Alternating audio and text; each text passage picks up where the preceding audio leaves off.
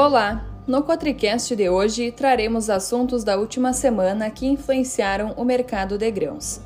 Nesta semana, o mercado se prepara para receber o novo relatório de intenção de plantio americano que o Departamento de Agricultura dos Estados Unidos publicará na próxima sexta-feira.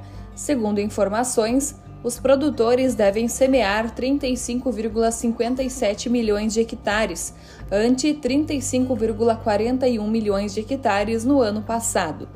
Em fevereiro, durante o Fórum de Perspectivas Agrícolas, o USDA estimou que a área de soja americana ficaria estável em 2023 e 2024. A tendência para as cotações, no entanto, ainda é de queda já que o mercado segue concentrado na ampla oferta brasileira e na fraca demanda chinesa.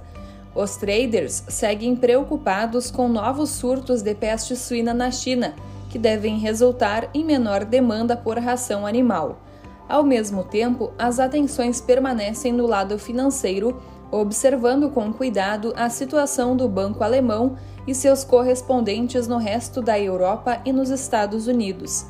Mais do que isso, os traders também monitoram a mudança de comportamento e a direção dos fundos, que têm agora ampliado sua posição vendida na Bolsa de Chicago, não só na soja em grão, mas também derivados, milho e trigo.